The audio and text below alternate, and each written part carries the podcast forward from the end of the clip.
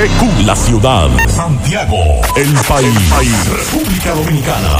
El nombre, el nombre. La exitosa monumental. 100.3. Dale volumen. Desde ahora, toda la verdad y solamente la verdad con Maxwell Reyes.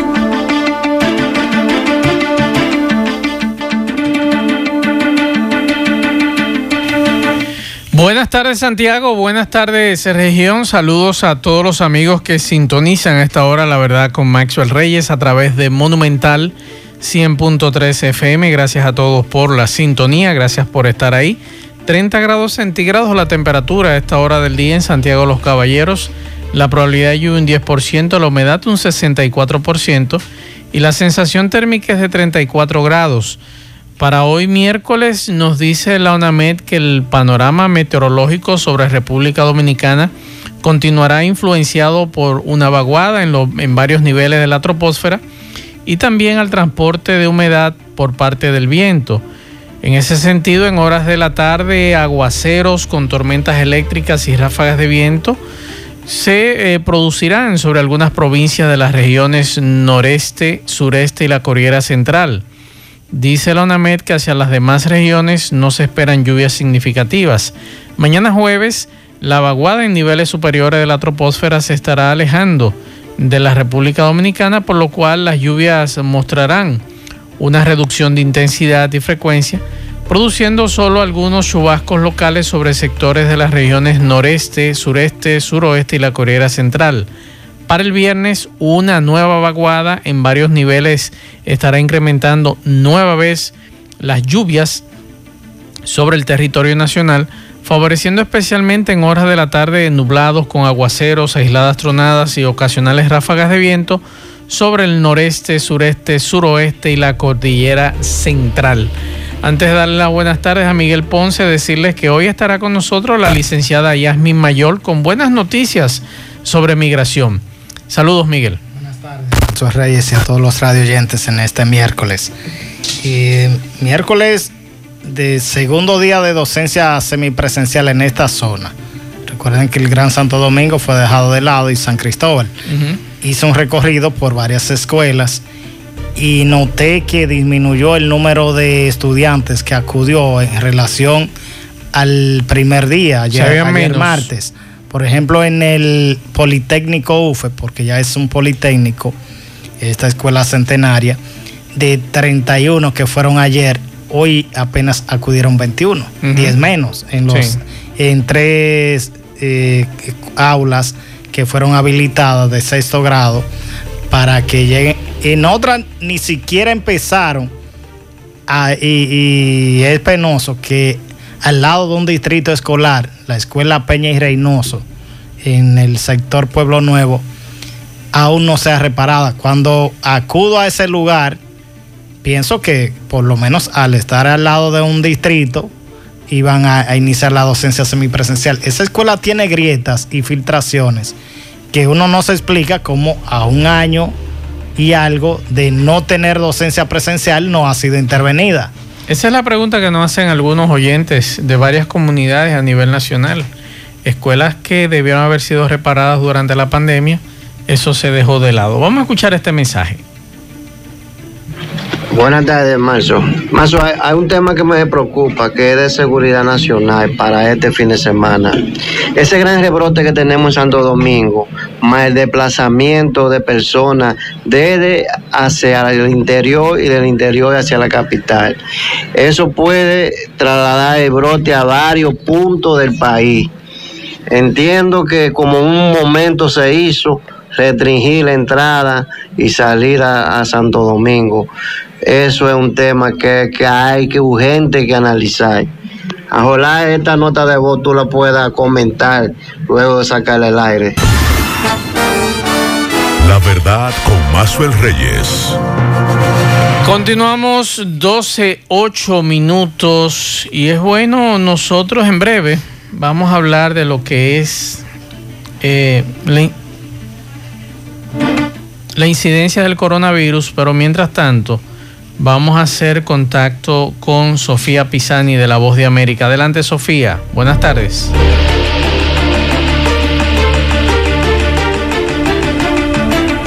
El presidente de Estados Unidos, Joe Biden, se reunirá el próximo 16 de junio con su homólogo ruso, Vladimir Putin, en Ginebra, Suiza. Así lo informó el martes la secretaria de prensa de la Casa Blanca, Jem Psaki. En la cumbre, que durará un día, los presidentes conversarán sobre una serie de asuntos de importancia y actualidad, como la proliferación nuclear, la interferencia de Rusia en las elecciones de Estados Unidos, el cambio climático y el COVID-19. Por otro lado, el presidente de Estados Unidos, Joe Biden, recibió el martes en la Casa Blanca a varios miembros de la familia de George Floyd, así como a miembros de su equipo legal, coincidiendo con el primer aniversario de la muerte de este ciudadano afroestadounidense, después de que el policía Derek Chauvin le asfixiara con su rodilla durante más de nueve minutos. Por otra parte, la Casa Blanca dice que el 50% de los adultos estadounidenses estarían completamente vacunados el martes. Los Centros para el Control y la Prevención de Enfermedades de Estados Unidos, conocido por sus siglas CDC, dijeron el lunes que el 49.8% de los adultos o 128 millones de personas habían sido vacunadas contra el coronavirus. La administración Biden se ha fijado el objetivo de vacunar a 160 millones de adultos, aproximadamente el 70% de la población, para el próximo 4 de julio. En otras noticias, Royal Caribbean podrá operar cruceros de prueba desde el sur de la Florida a partir de junio, después de recibir la aprobación de los Centros para el Control y la Prevención de Enfermedades de Estados Unidos. Un paso importante para reanudar los viajes fuera de la capital de cruceros del país según dijo la empresa Royal Caribbean en un comunicado, después de 15 meses de arduo trabajo y colaboración, la aprobación de autorizar los cruceros simulados es el último paso prometedor en un camino para volver a navegar en Estados Unidos. Los cruceros simulados se están realizando para probar si los barcos pueden navegar de manera segura y seguir las pautas de los CDC para evitar la propagación del COVID-19. Desde Washington, Sofía Pisani, Voz de América. La verdad, con Mazuel Reyes. Bien, muchas gracias Sofía Pisani de la Voz de América por estas informaciones. Es bueno mm, decirles que hace una semana, Ponce, yo decía aquí en el programa que conocía de varias personas en la capital que estaban ingresadas aquí en Santiago conocía por lo menos tres casos de personas que conozco que no encontraron cupo en clínicas de la capital y tuvieron que ser ingresados aquí en Santiago. Hoy nos dicen que siguen llegando desde la capital a algunas clínicas de aquí de Santiago para ser internados. Desde hace algunos días han continuado llegando y esa información mm, la escuchamos esta mañana. O sea, y lo que confirma es que aparentemente el Gran Santo Domingo no da abasto de los casos que están allí ocurriendo de coronavirus. Y es bueno hablar de ese tema. Por ejemplo, ayer nosotros decíamos, Miguel, que la positividad estaba en 20.39, la positividad diaria y la positividad diaria hoy se disparó a 23.56. Que no es la más alta de todas las provincias, pero sí con la, con la mayor cantidad de casos. es decir, eh, si usted, eh, el Gran Santo Domingo registra 122 y algo, creo que tenía ayer, registraba más de 100.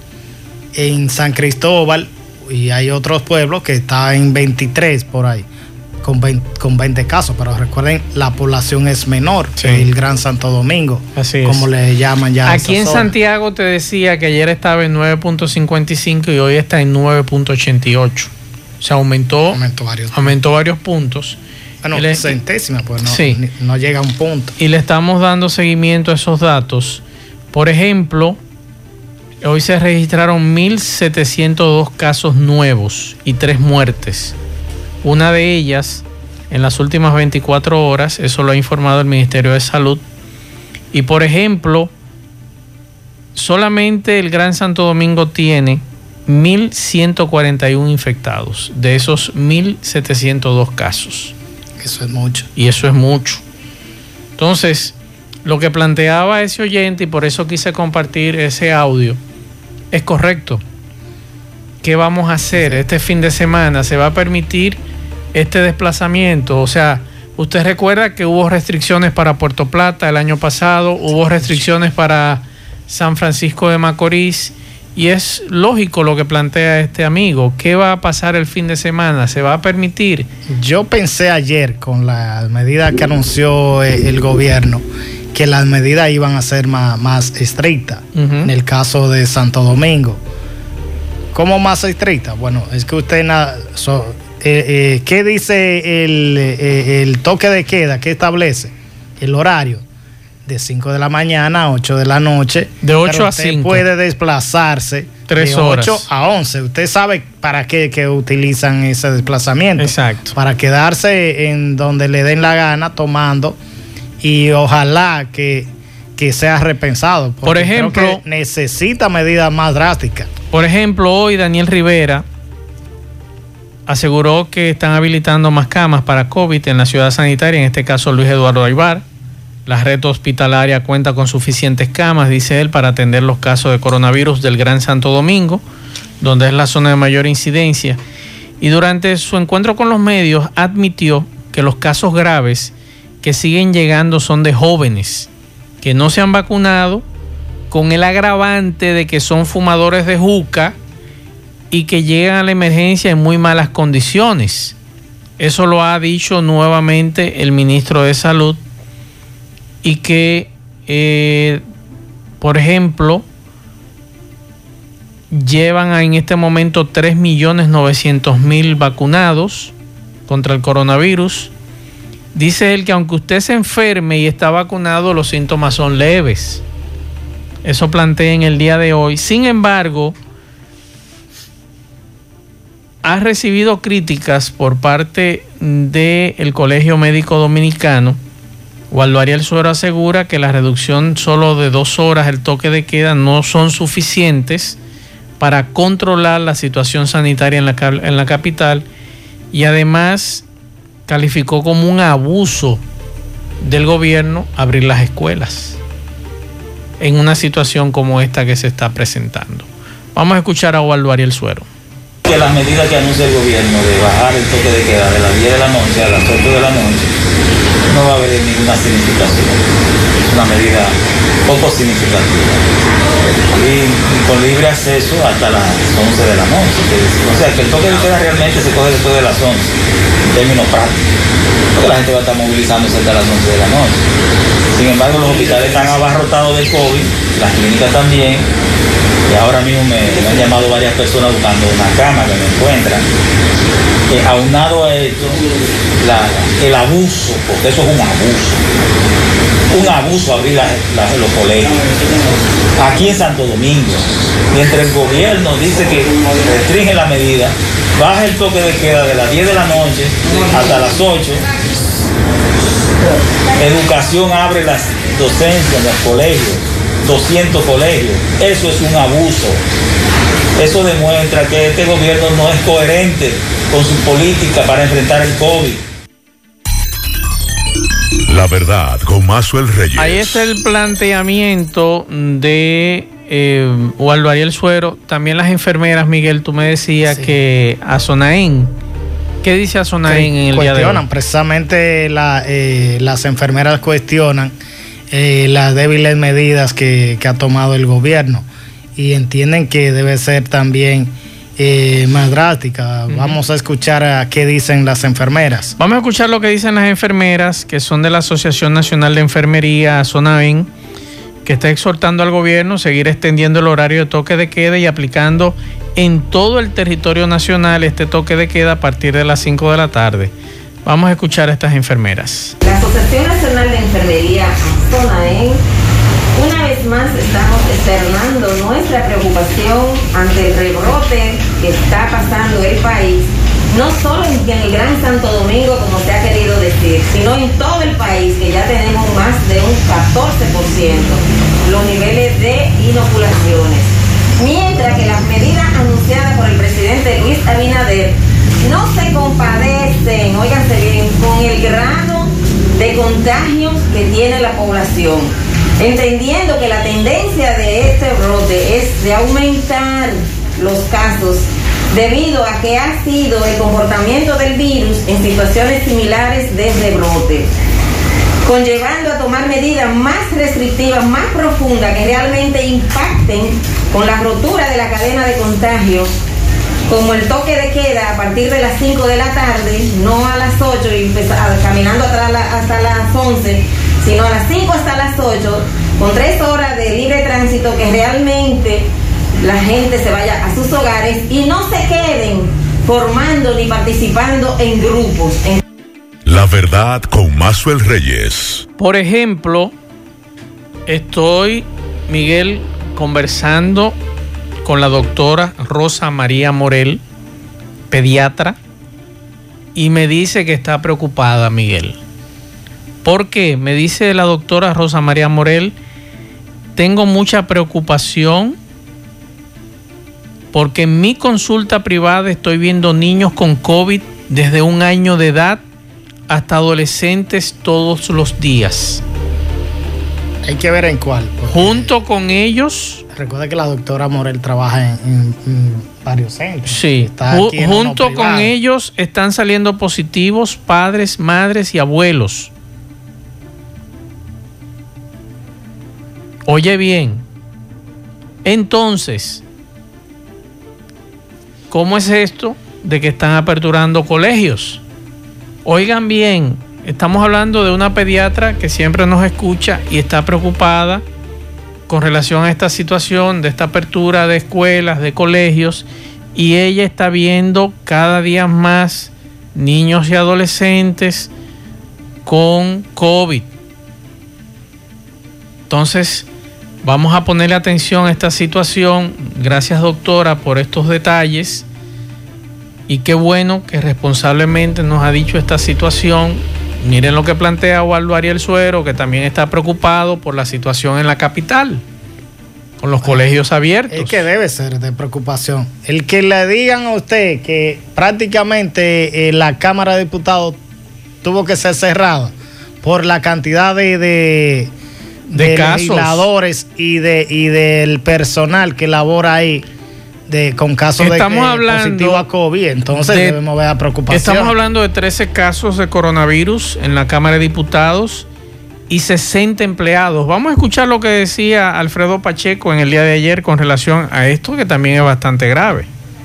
Que ciertamente en la Cámara de Diputados hemos encontrado un brote extraordinario que tiene en este momento, hasta el momento, hasta esta hora, 13 diputados positivos con COVID y que esto abarca prácticamente a todos los partidos políticos y tenemos también más de 60 empleados de la Cámara de Diputados, personal de apoyo que tienen el COVID. Por eso hemos aprovechado con la señora vicepresidente de la República y hemos coordinado para el jueves en la mañana un gran operativo anti-COVID que ella nos ha comunicado con el Ministerio de Salud Pública y a partir del jueves tendremos todos los agentes anti-COVID metidos en la Cámara de Diputados.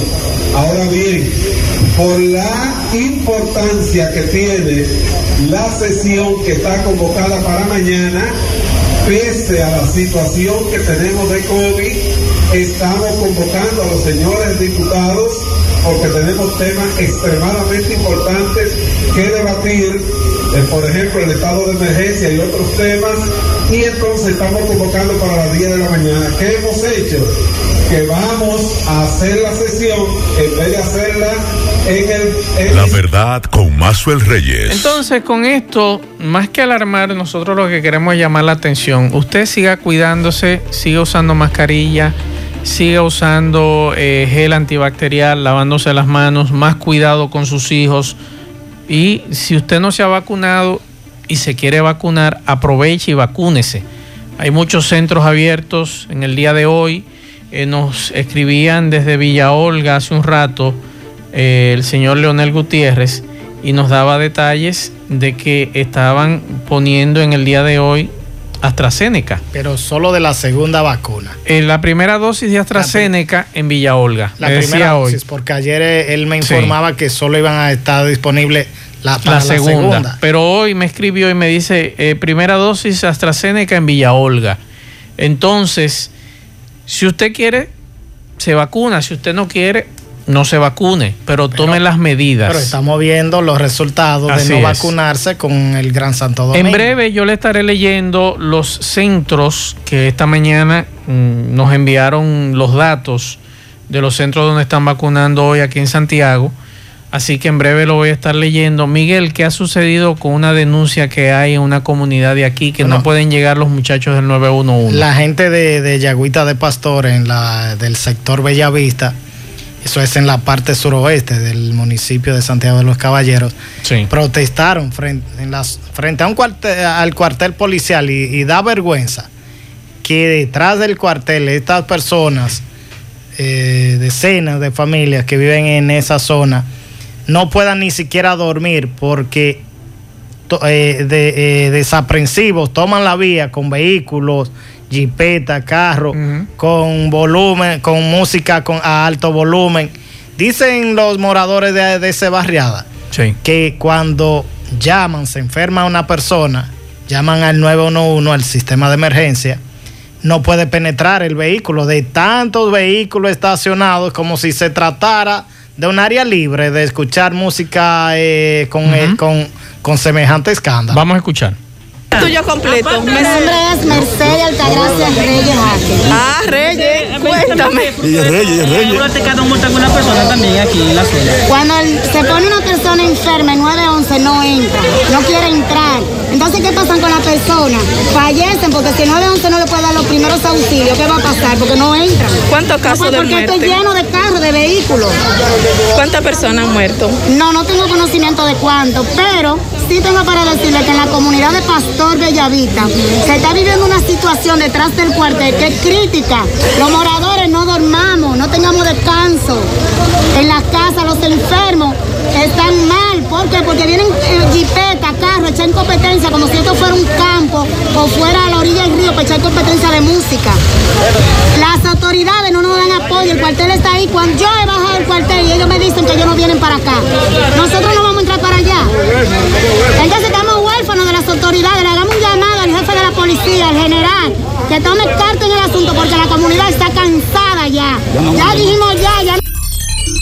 La verdad, con Mazuel Por aquí Reyes. hay otro ciudadano de la Yagüita de Pastor que también se queja. Han muerto una persona. Su nombre primero. Díganos, Víctor Manuel. Mira, aquí sucede un caso que el 911 tú lo llamas para que te venga a dar una asistencia, un servicio, ellos no entran. Incluso hace un mes casi mente que se murió una persona ahí porque ellos no quisieron entrar a darle servicio. No sé cuál es el miedo o qué es lo que pasa, porque aquí nadie tiene nada en contra de ellos. Es lo primero. Lo segundo, hay un cuartel que en vez de darnos servicio a nosotros, no nos da servicio. Lo que les gusta es ponerse en contra de la juventud que, que vale la pena. ¿Usted me entiende? Entonces ya estamos cansados de esto. Aquí el que tiene casa propia va a tener que dejarla botar si esto sigue así, porque de lo contrario vamos a tener que tirarnos a la calle de mala manera. La verdad, con Mazuel Reyes. Ahí está el tema, atención, sabe lo General Ten. Macho, es lo que es usted despertarse a las 6 de la mañana para ir a trabajar y a esa hora es que ellos descansan. Exactamente. Ellos se van a su casa a esa hora, a las 6. Bueno, Miguel Baez, saludos.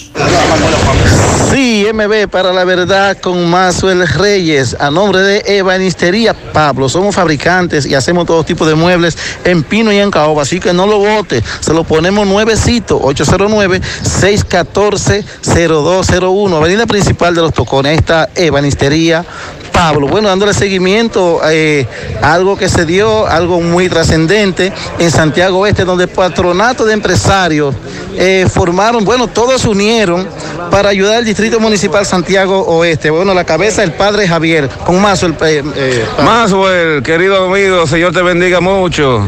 Gracias a Dios, hoy hemos dado el lanzamiento, inaugurado el patronato empresarial de empresarios de Santiago Oeste a favor de las instituciones, bomberos, Policía Nacional, Defensa Civil y Hospital Periférico para elevar la dignidad de servicio para todos ellos. Muchas gracias, Padre Javier. Eh, Roberto Espinal, tú como presidente del empresariado de este, de este patronato, explícanos qué ayuda al distrito municipal esto.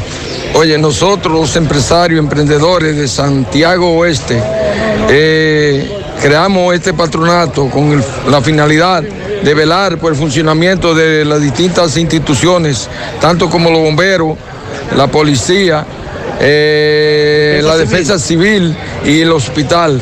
Eh, estamos prestos para dar seguimiento y que todos unidos podamos hacer un buen trabajo aquí en la comunidad de Santiago Oeste. Muchas gracias, Roberto Espinal. Ahora vamos a hablar con Eddie, el director del distrito, Eddie Báez, que se encuentra por aquí, Mazo. El permiso, eh, Coronel Contreras. Eddie, explícanos la situación a Mazo Reyes de usted, esta unión de empresarios, eh, para el beneficio de la comunidad y el distrito municipal Santiago Oeste. Eh, sí, muy buenos días, Mazo. Aquí estamos eh, en apoyo a, a este sector empresarial, eh, ya que estamos viendo que se está iniciando, donde, se, donde entre todos juntos le vamos a buscar soluciones a los grandes problemas que afectan a nuestras comunidades. O sea, eh, nosotros entendemos que en esta unión vamos a, lograr eh, el desarrollo de nuestro distrito de Santiago Este, la cual todo, todo queremos que todo salga bien aquí y que nuestro pueblo ya cambien de vida. Eh, pues bien, muchas gracias, señor Eddie Báez. Ahí estuvimos escuchando ya las palabras. También Maxwell, en otro ámbito, estuve visitando algunas escuelas, centros educativos, donde iniciaron la clase, por ejemplo, el centro educativo eh, Germán Sánchez de, Santi- de El Ingenio Arriba. Fueron muchos estudiantes. La verdad que no me sorprendí con la asistencia de esto. Seguimos. La verdad con Mazuel Reyes. Domingo Hidalgo, saludos.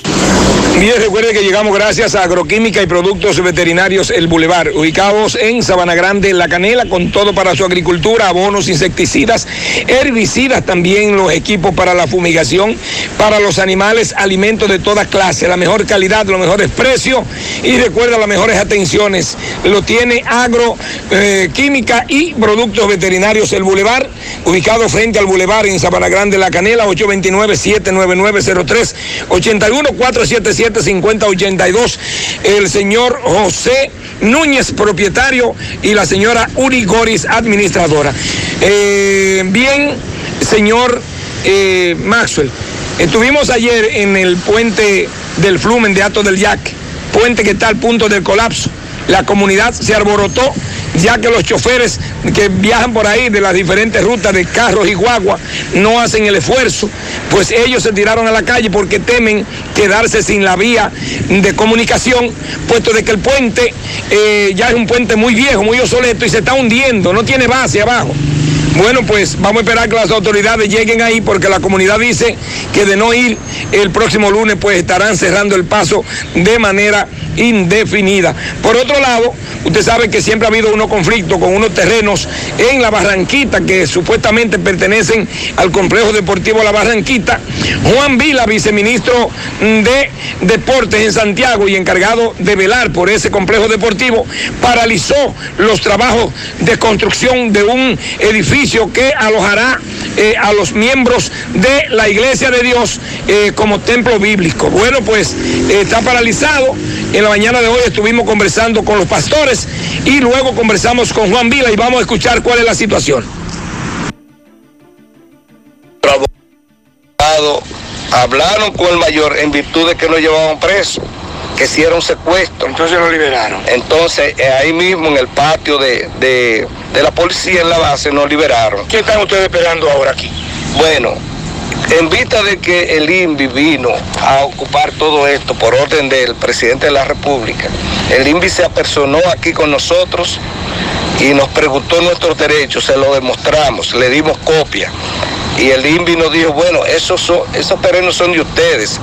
Si nosotros queremos entrar aquí a nuestro lado, tenemos que pedirle permiso a usted para entrar a su lugar. Usted puede construir cuando usted quiera. Toda esa información se la hemos dado de manera eh, amigable a- al señor Vila y, y él tiene información de todo eso. Hemos ido. ¿Qué esperan ustedes hoy aquí? Lo que esperamos es que como hemos hecho una situación amigable, porque hemos ido a todos los estamentos, tuvimos donde la gobernadora, nos reunimos con la gobernadora y ella se manifestó que el que tiene su derecho hay que respetárselo. Fui Escuchemos ahora brevemente a Juan Vila para ver qué nos dijo Juan Vila la mañana de hoy. ¿Qué va a pasar? ¿Qué es lo que pasa con esta iglesia? ¿Qué piensan que es lo que hay? Como tú sabes, esto es un problema jurídico y son los tribunales que deciden eso y las autoridades del sector judicial. Hoy, en este momento, estamos esperando que el Tribunal de lo Penal, que está conociendo una demanda penal desde cuando David, Jaime David, falle esa demanda penal porque hay incluso eh, demanda por falsificación de documentos y de firma y luego pasará a lo civil. Hasta que eso, un tribunal no falle de manera irrevocablemente juzgada, no podemos hacer nada. O sea que esos terrenos hasta tanto que pertenecen al complejo deportivo de la Barranquilla. Hasta tanto esos terrenos son de nosotros. La verdad con Mazuel Reyes. Continuamos 12.45 minutos y les damos la buenas tardes a la licenciada Yasmin Mayor, que como siempre, como cada miércoles, nos trae buenas noticias. Buenas tardes, licenciada. Buenas tardes, Maxwell. Gracias por permitirme estar aquí en tu espacio. Y gracias a cada una de las personas que dedican este momentito para escucharnos, para informarse, para hacernos sus preguntas y tomarnos en consideración. Te, te traigo muchísimas noticias nuevas. eh, espero que, que sean de interés y que puedan ayudar a las personas. En ese sentido, Maxwell, quiero hablar a, a los ciudadanos estadounidenses que tienen su pasaporte eh, vencido. Me, me dirijo a ellos para que tengan en consideración que a partir del 25 de mayo del 2021 te- tienen una nueva opción. Sabes que como tenemos el asunto del COVID, todo el personal está reducido, los procesos se han convertido en largos y tediosos, o sea que los tiempos se han ampliado para todos los procesos, lo cual ha provocado que las personas estén desesperadas por sus documentos muchas veces o que el que no ha tramitado y tiene una necesidad no puede tramitar de inmediato.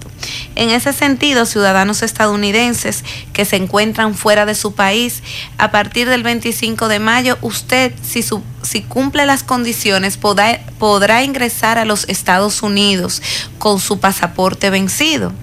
Entonces, ¿cuáles son estas condiciones de las que le quiero hablar en el día de hoy? Bueno, que su pasaporte esté vencido a partir de enero 2020 y va a tener eh, a partir de, est- de esta fecha, si a usted se le venció el pasaporte, usted con su pasaporte vencido va a poder ingresar nuevamente a los Estados Unidos. ¿Cuáles son las condiciones? Bueno, ser ciudadano estadounidense, tener su pasaporte, encontrarse en el extranjero y que cuando usted se dirige a Estados Unidos, usted no puede hacer varias, eh, varias conexiones de quedarse y hacer una continuación. Es decir, usted puede ir rumbo a Estados Unidos y hacer una corta conexión. Cuando me refiero a conexión, me refiero a lo que es un tránsito. ¿Qué quiero decirle con esto? Que si su plan es que usted salió de aquí de República Dominicana y va a ir, no sé, a, a, México y de México va a seguir para Estados Unidos, no por finalidades de conexión, sino porque ahí va a hacer alguna gestión, entonces no va a poder utilizar su pasaporte. Este pasaporte lo vencido lo va a poder utilizar solo si usted va a Estados Unidos y en el trayecto usted tiene que hacer un tránsito, por ejemplo, en Panamá, unas cuantas horas, pero inmediatamente su vuelo sigue a Estados Unidos. Es decir, un tránsito simple de continuación. En ese, en ese sentido y siguiendo ese orden de ideas, ¿quiénes van a poder hacer este proceso? Como le decían, lo que iban a hacer un tránsito corto.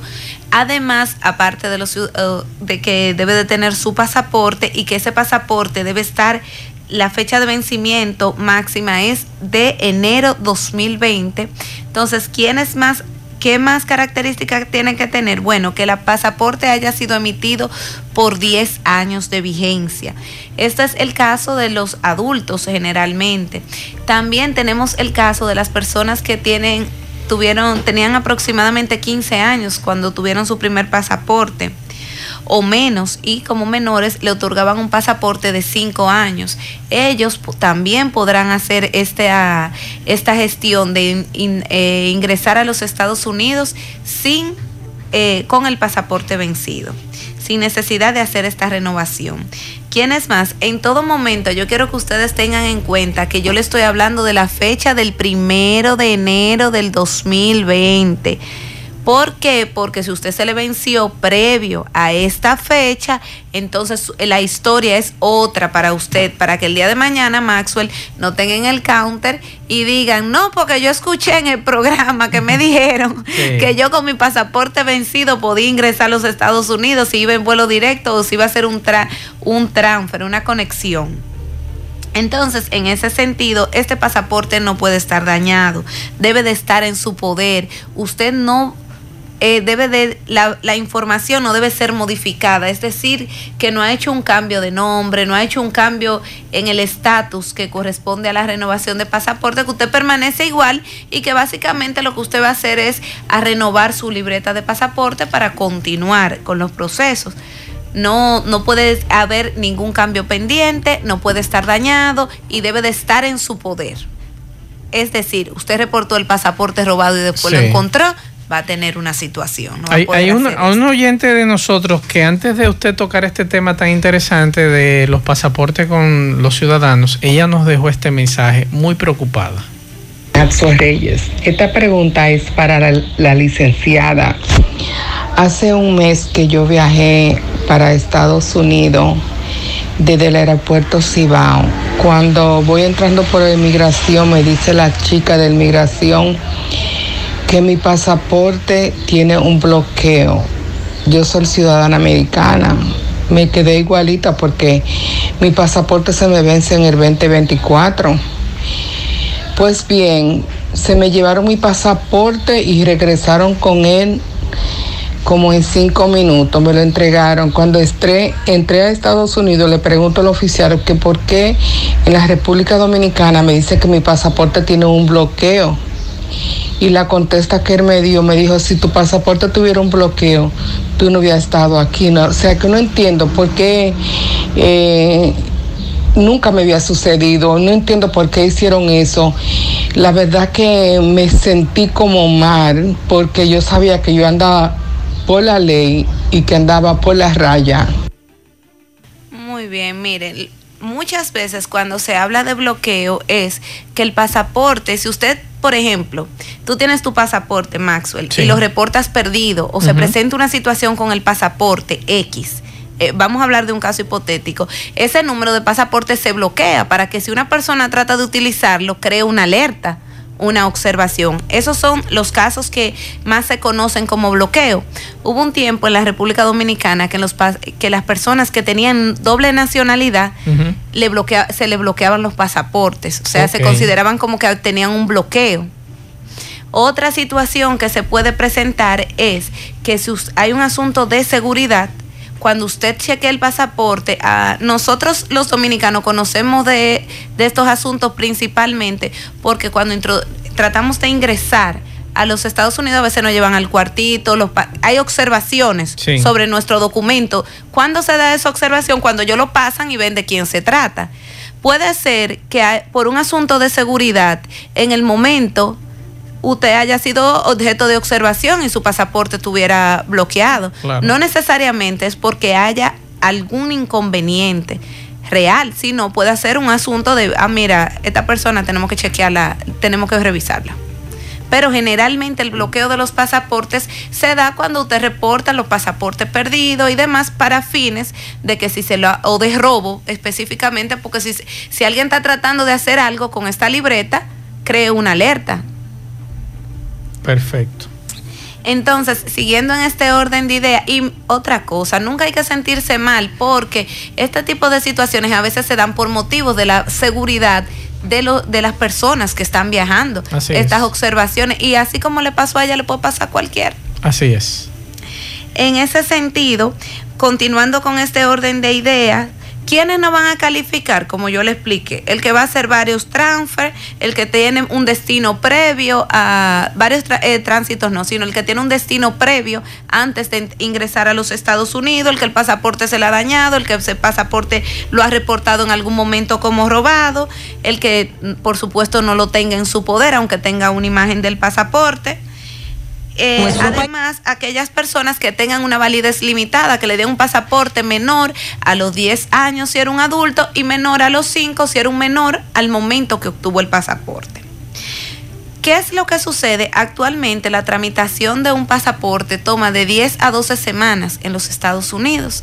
Aquí manejamos unos tiempos que son un poco más eh, rápidos.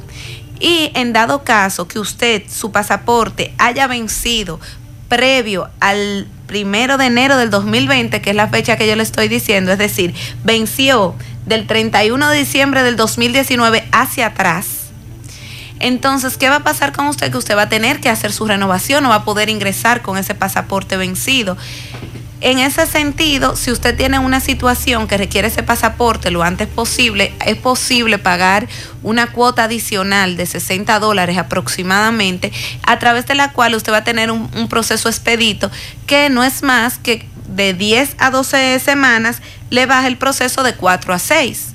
Aquí en República Dominicana tenemos una ventaja, que el tiempo de procesamiento regular no, no tiene contemplado el proceso expedito, sino que el tiempo de procesamiento regular son aproximadamente seis semanas, cuatro semanas para los pasaportes estadounidenses. Una otra situación importante es que no obstante este tiempo de procesamiento y la forma actual de procesamiento, que ya no hay que ir a los Estados Unidos, a usted, a- perdón, a, Santo Domingo, a ustedes hacer lo que es su renovación, sino que si usted cumple con las características, tiene la opción de que de usted poder renovar su pasaporte estadounidense a través de la correspondencia y recibirlo en la comunidad, en la comodidad de su hogar.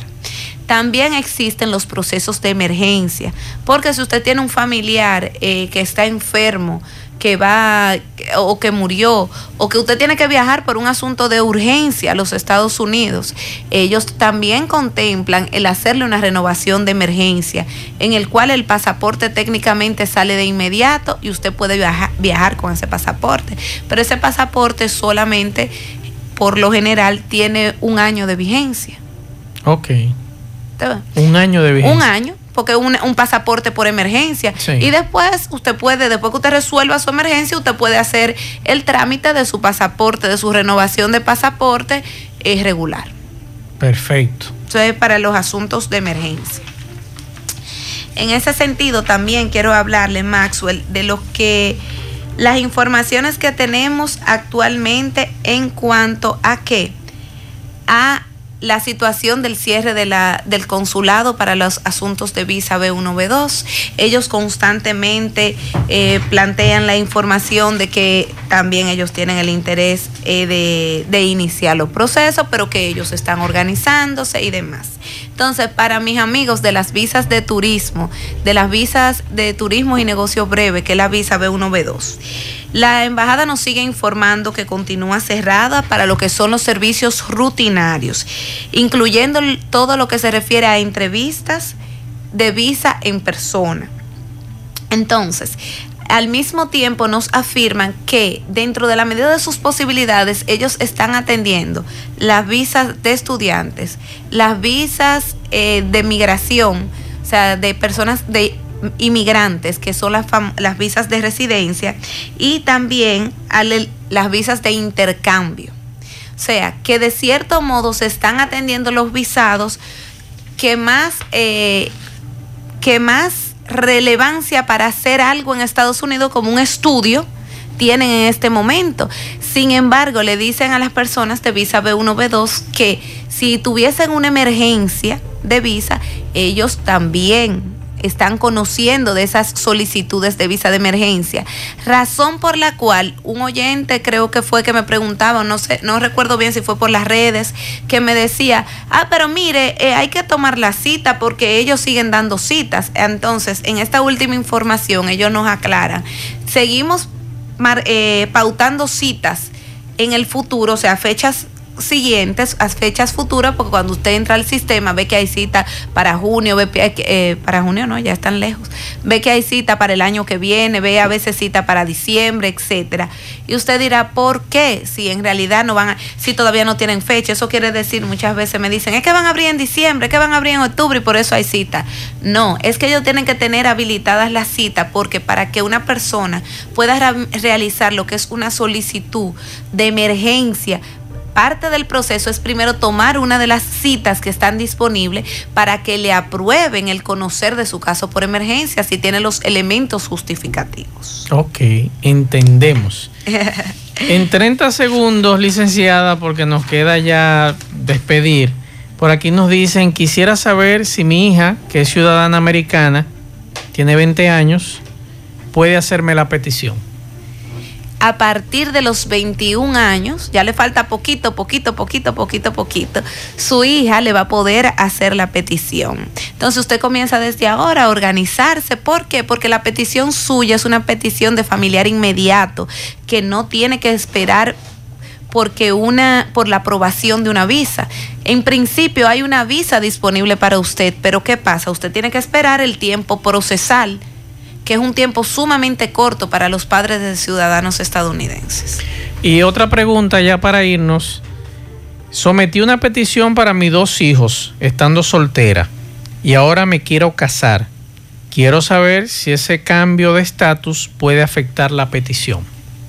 No, no va a pasar nada. Usted, si es la peticionaria, se puede casar. Ahora bien, si usted es residente y sus hijos se supone que son mayores de edad, solteros, esa es la categoría en la cual lo solicitó.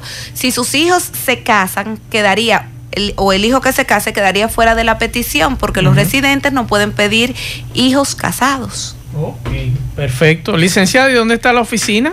Nosotros estamos ubicados en Villa Olga, en la calle 11, número 20, segundo nivel pueden contactarnos vía WhatsApp o vía telefónica, ya sea el WhatsApp por llamada o por mensaje, a través del 809-582-0550.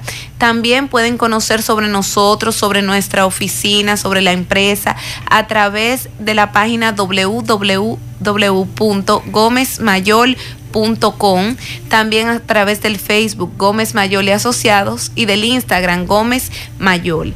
Eh, les informo que en Gómez Mayor podrán encontrar una amplia gama de servicios legales que van desde contratación, litigación, los procesos migratorios, llenado de formularios. También podrán encontrar todo lo que se le ofrece a nivel de traducciones jurídicas para ustedes traducir sus documentos, de venta de seguro de viajes. También cuenta con una inmobiliaria en el cual si requieren hacer la administración de una propiedad o bien hacer una inversión, pueden contactarnos y le podemos dar soporte o si quiere también promover su, su propiedad, venderla o rentarla. Entonces, ¿es cuanto? Para mí ha sido un placer. Perfecto, muchas gracias licenciada, como cada miércoles con buenas noticias de migración. Nosotros nos despedimos, gracias a todos por la sintonía. A las 5 nos juntamos con José Gutiérrez y Pablo Aguilera en la tarde. Buen provecho a todos y recuerden que todavía el consulado no, abre.